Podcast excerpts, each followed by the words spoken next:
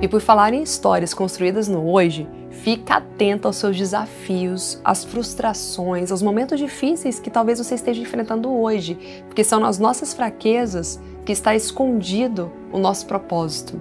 Elas poderão se tornar suas maiores fortalezas, assim como aconteceu comigo, assim como na minha história, que eu contei lá no episódio 1. Se você não assistiu, corre lá para assistir, vale muito a pena.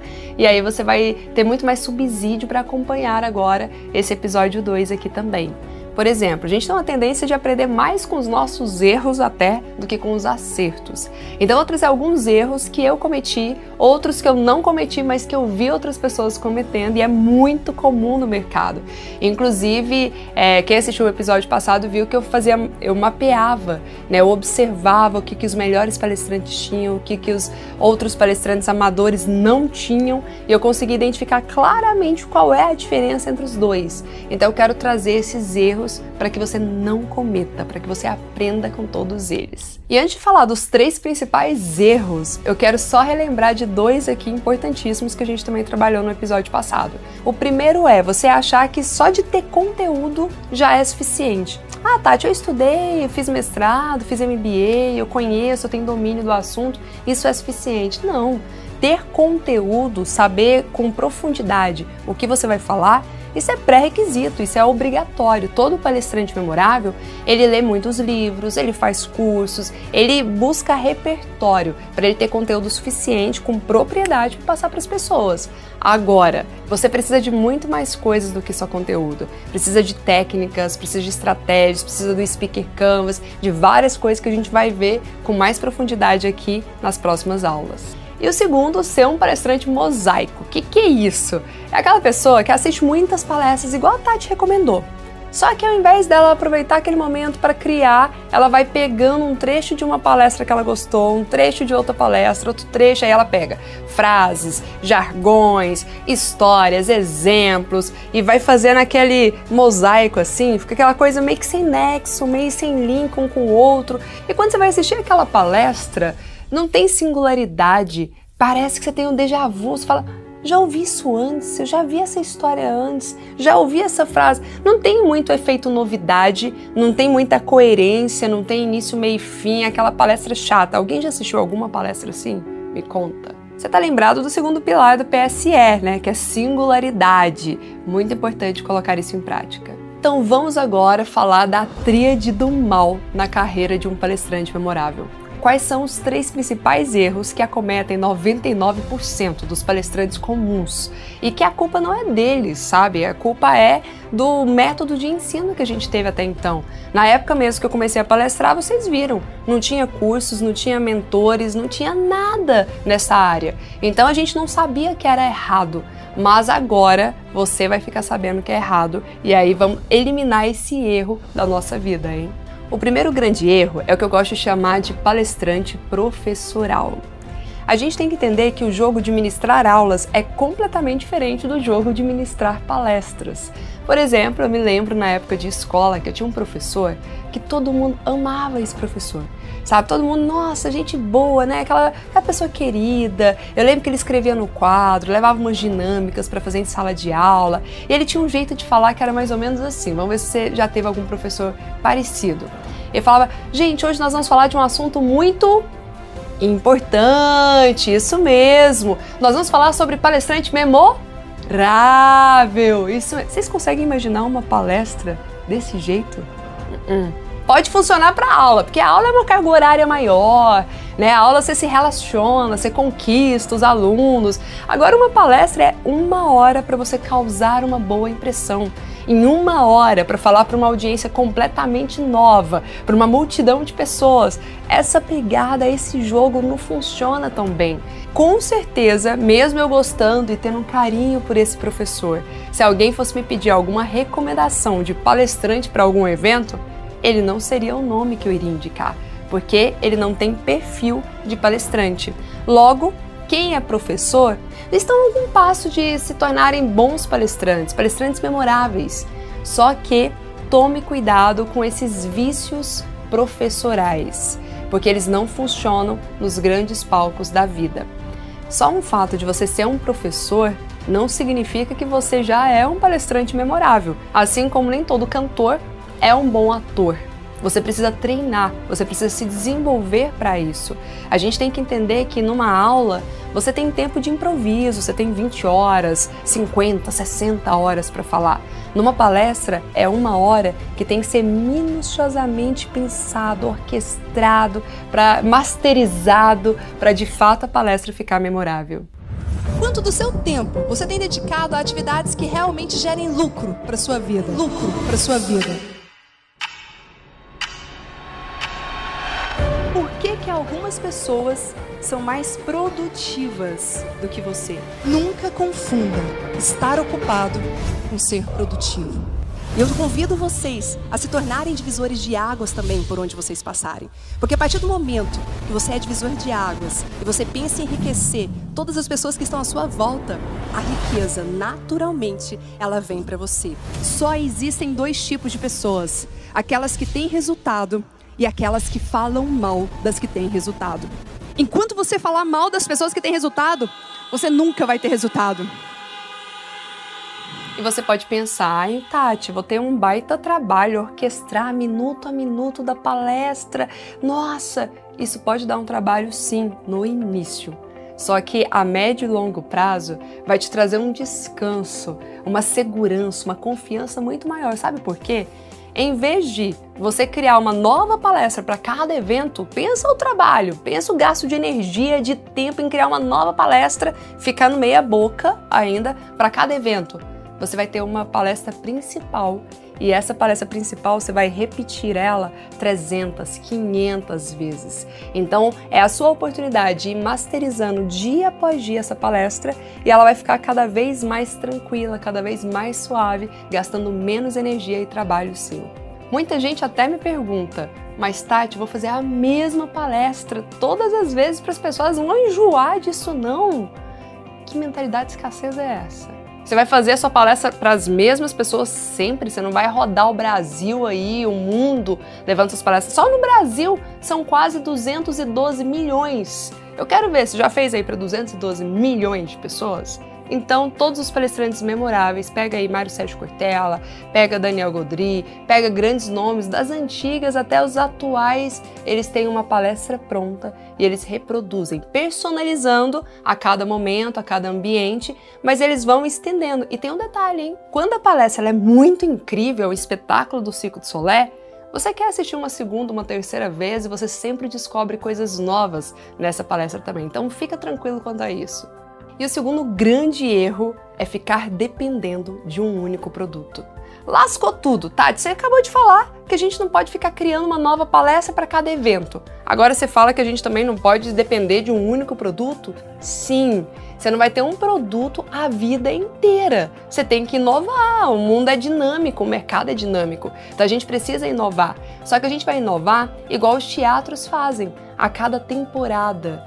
Então você vai utilizar muito, por exemplo, você fez uma palestra tá incrível, bombou, agenda lotada, ganhando muito dinheiro com essa palestra, e você fica aí um ano, dois anos com ela, ótimo.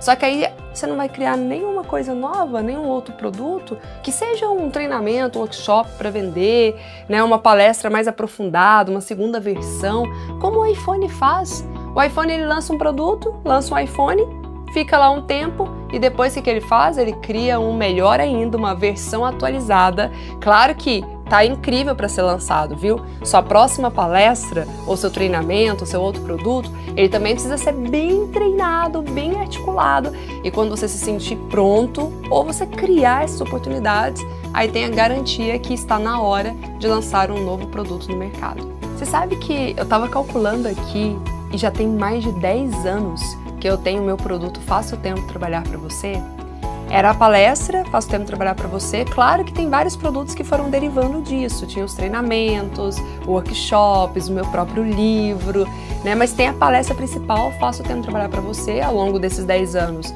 A gente vai aprimorando, vai lapidando, essa é a ideia. Você vai repetindo, entra novas histórias, você vê algum método que está funcionando melhor, que está mais assertivo. Então, tem as atualizações também mas o produto ele ainda existe. E aí só depois, depois, sei lá, de uns 3, 4 anos, eu criei o Faço Tempo Enriquecer Você, que aí é o meu segundo produto, que também é o segundo livro, tal, um aprofundamento ali. E até hoje eu faço tempo, trabalhar para você continua. Então tenho os dois produtos. Olha, são anos, são 10 anos ganhando dinheiro sobre um produto. Então vale a pena essa dedicação, esse gasto inicial para você construir a sua palestra. Às vezes a gente pensa assim, nossa, mas por onde eu começo? Aqui você está no lugar certo, aqui tem um passo a passo para você saber por onde começa, como começar do zero. Mas Tati, é trabalhoso, é como compor uma música. Compor uma música não é assim, ah, eu sentei, uau, a música saiu.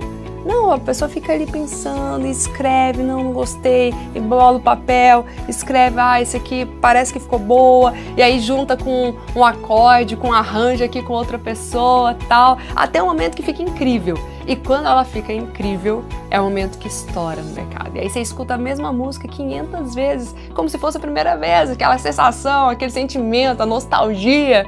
A palestra é isso. Então, quando você consegue compor, vai sair uma obra de arte ali digna de ser ouvida mais de uma vez por várias pessoas também. Quando vocês tiverem mais passado do que futuro, o que, que vocês vão querer ter construído para a vida de vocês? Se eu pudesse dar uma dica para toda a sua caminhada, para toda a sua jornada, eu diria: invista o seu tempo em você.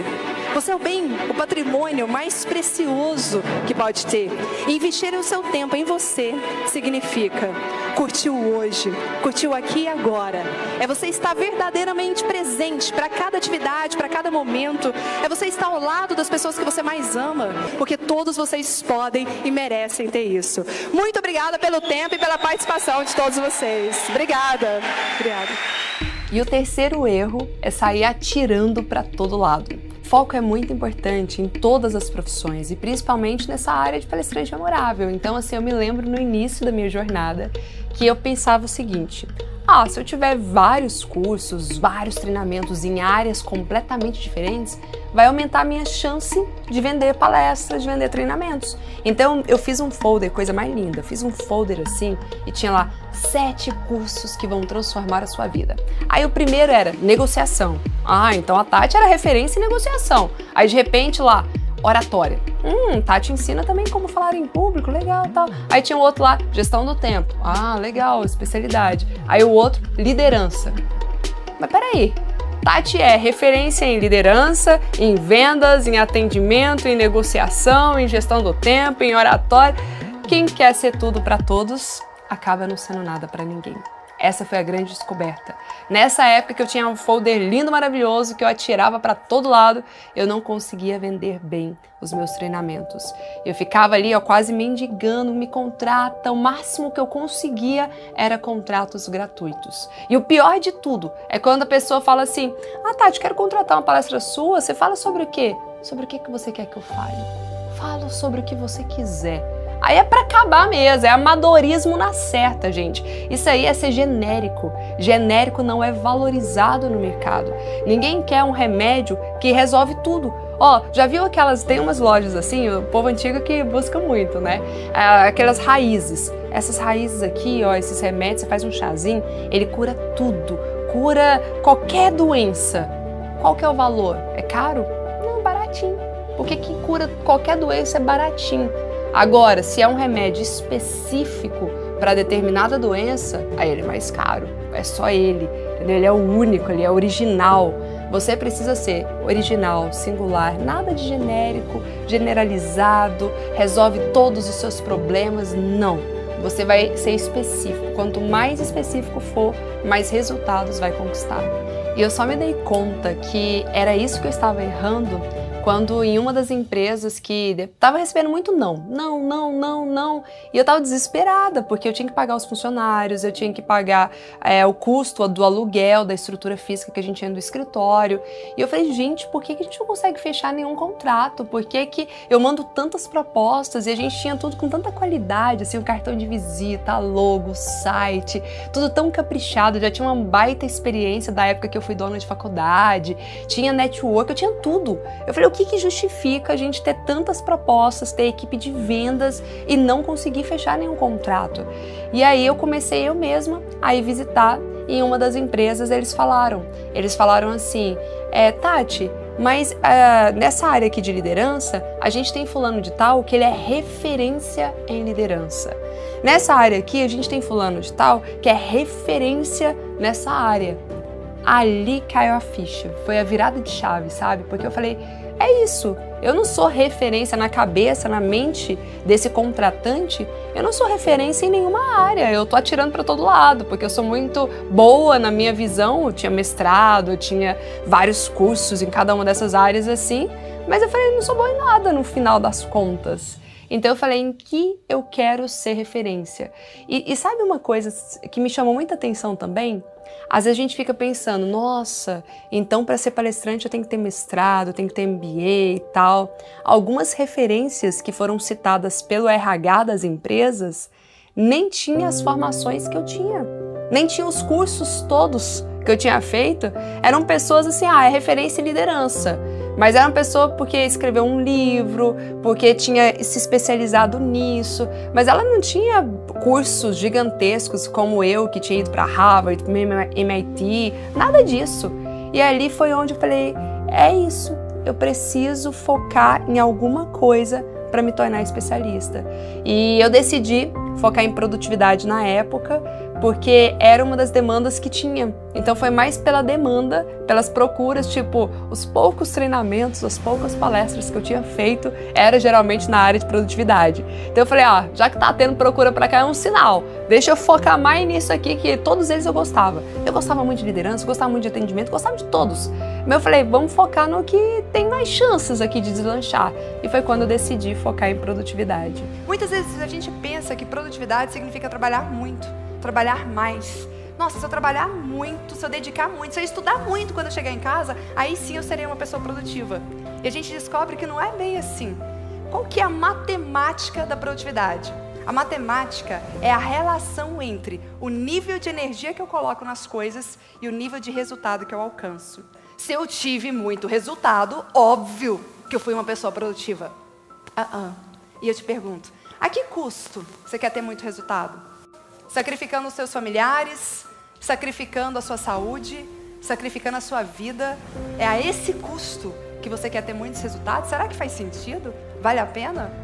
Produtividade é com todas as tarefas, com todos os afazeres que vocês têm. Como que eu posso fazer essa mesma tarefa? Como que eu posso fazer essa mesma atividade gastando menos energia e tendo o máximo de resultado? Essa é a fórmula da produtividade. E por saber que é difícil desapegar, é difícil definir né, um tema só, eu destinei um módulo inteiro da nossa formação Vivendo de Palestras só para isso. Tem todo um passo a passo, porque eu sei o quão desafiador é. Foi difícil para mim, sabe? É, definir entre tantas áreas maravilhosas qual eu quero. E hoje eu tenho acompanhado vários dos nossos alunos que eles falam, Tati, eu não tenho nem área que maravilhosa, não tenho nem área, eu não sei nem por onde começar, que conteúdo que eu posso falar. E aí a gente tem todo um, um grupo de questionários, de ações assim, que a pessoa começa a se conhecer mais e perceber para o que ela tem aptidão, para o que, que ela vai ter uma tendência uma facilidade maior. Quem é genérico não tem condições nenhuma de desenvolver o seu próprio método, não. É só quem está focado ali, que estuda, lê, aprofunda tudo, aí sim a pessoa tem condições de escrever o próprio livro, tem condições de desenhar seu próprio método e de se tornar uma autoridade, uma referência. Afinal de contas, todo palestrante memorável quer ser a celebridade, né? quer fazer as palestras magnas. E dessa forma, todo mundo se encontra ali dentro do treinamento para ter o seu próprio tema. E às vezes pode parecer confuso ou até ficar um pouquinho perdido. Nossa, Tati, mas por onde eu começo? O que, que eu faço exatamente? Porque eu quero logo ser um palestrante, ganhar 5, 10, 15 mil reais por hora de palestra. Como que eu faço isso? E nada melhor do que você se inspirar em alguns exemplos, sabe? Isso a gente trabalha muito com a comunidade de memoráveis, que são exemplos do que cada um está fazendo e isso vai abrindo um leque de possibilidades e você percebe que, nossa, tem uma infinidade de coisas que você pode fazer. São várias portas que te permitem entrar neste mundo das palestras, como por exemplo do Ricardo. O Ricardo, ele criou o método dele a partir de um método que já existia, que é do John Maxwell, na área de liderança. Então ele começou a representar o John Maxwell aqui no Brasil, né? Pegou um método, começou a replicar tal. E uma das coisas que levou ele a nos procurar foi porque ele falou: como que eu faço para vender mais palestras? Eu não estou conseguindo ainda vender tantas palestras. E ele veio fazer o treinamento com a gente, a formação, e olha só o resultado que ele conquistou. Primeira vez que me perguntaram o que eu queria ser quando crescer, eu falei que queria ser motorista de avião e desde então comecei meu, minha trajetória aí sonhando em um dia ser piloto de avião, me formar piloto de avião. Meus pais tinham muito forte que a seguinte afirmação, eu ouvia muito deles isso. Meu filho, basta que você seja honesto. Você sendo honesto, você pode ter a profissão que você quiser. É piloto de avião que você quer? Então investe, corre atrás que você vai conseguir.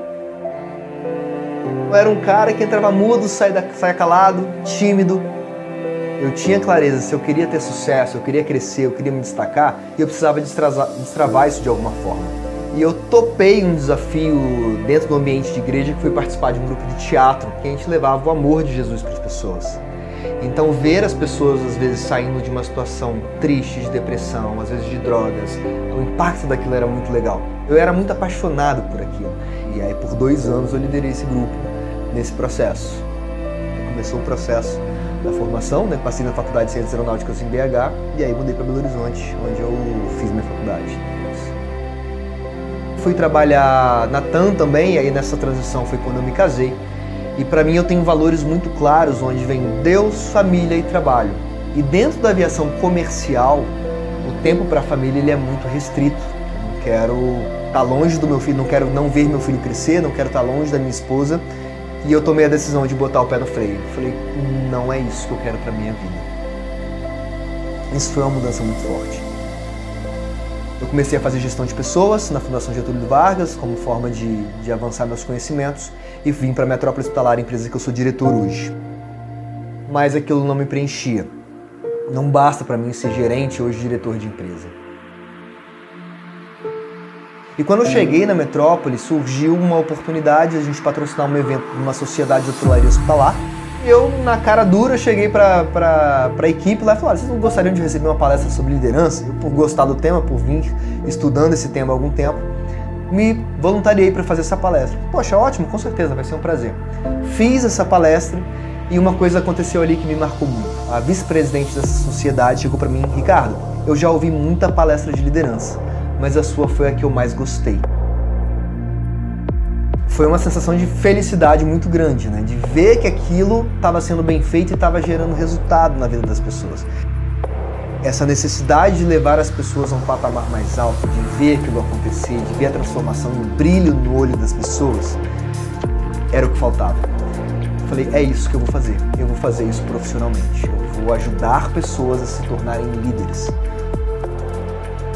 é ver a busca por conteúdo, por entender o processo, como é que funciona ser um palestrante, ser um treinador de líderes. E fui atrás dessa formação, me endividei para conseguir pagar o curso, fui para os Estados Unidos, passei um tempo lá fazendo a formação, parte online, parte presencial.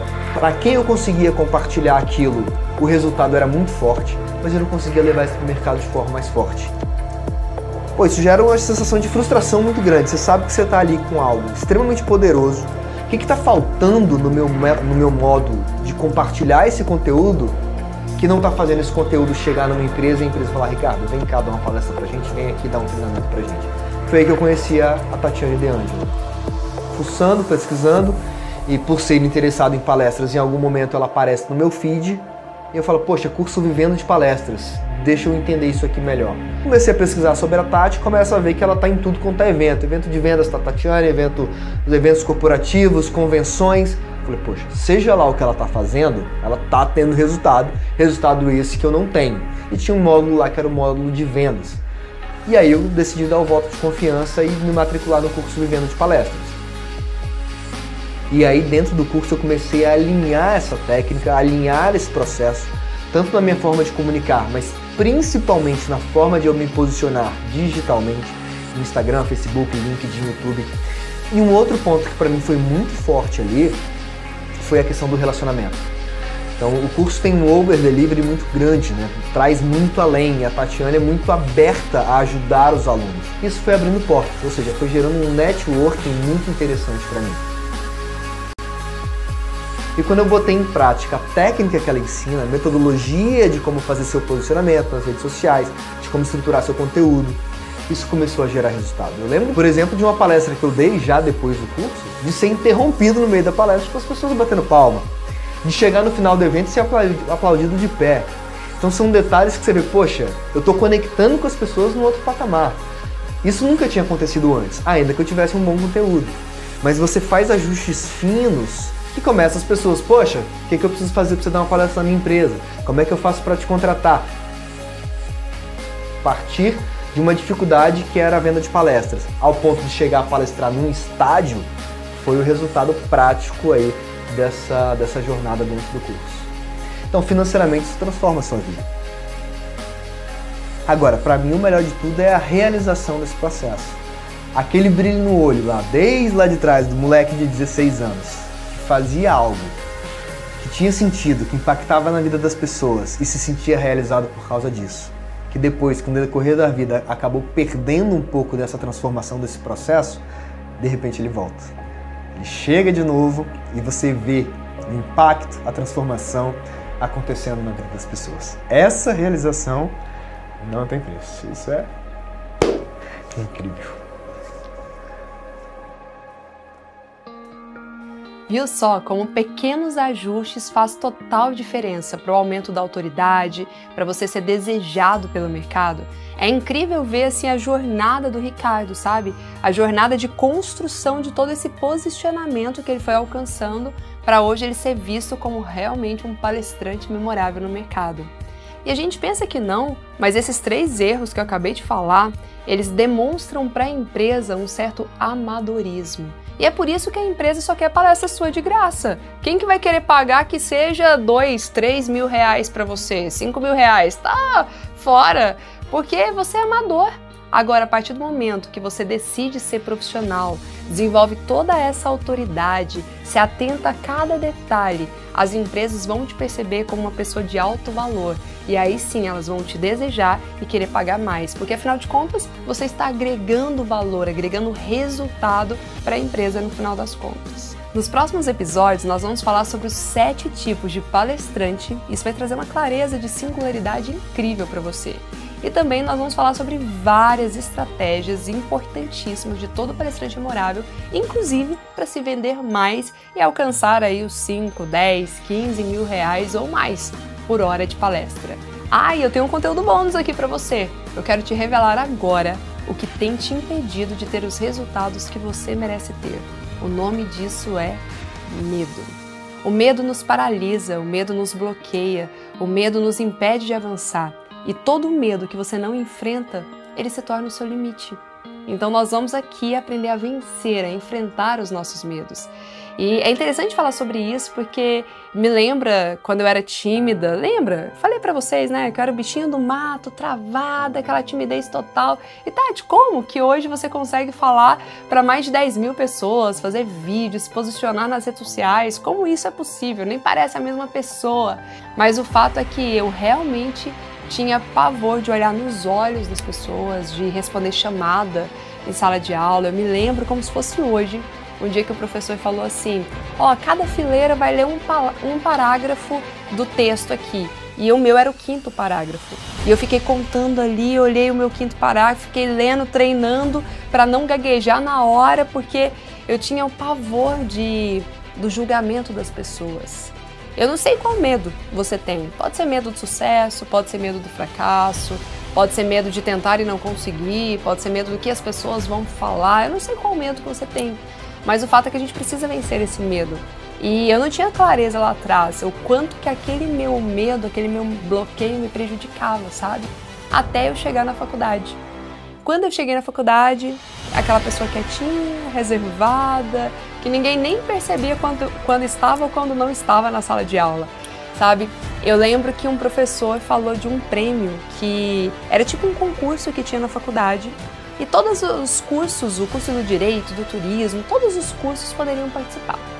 E aí os professores estimularam muito, porque quem ganhasse aquele concurso, e era um concurso de vídeos, a gente tinha que montar um vídeo lá quem ganhasse aquele concurso ia ganhar uma espécie de Oscar.